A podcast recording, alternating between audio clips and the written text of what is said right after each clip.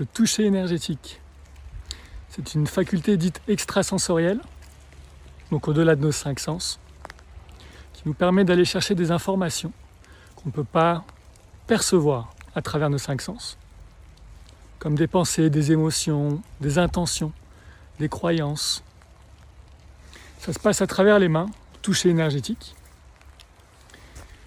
Beaucoup de sensations, des frétillements, des sensations de chaud, de froid, dans les mains et autour des mains. Et puis cette sensation est une information qui va venir nous pénétrer et nous donner d'autres informations, mais cette fois à travers nos mondes intérieurs. Est-ce que c'est quelque chose que tout le monde peut faire? Oui, c'est pas inné chez tout le monde. Pour moi, ça s'est ouvert à un moment de ma vie. J'ai dû euh, le gérer et apprendre à vivre avec. Aujourd'hui, j'aide les gens avec ça. Mais tout le monde peut l'apprendre. C'est une faculté que nous avons tous et qui fait partie de nous.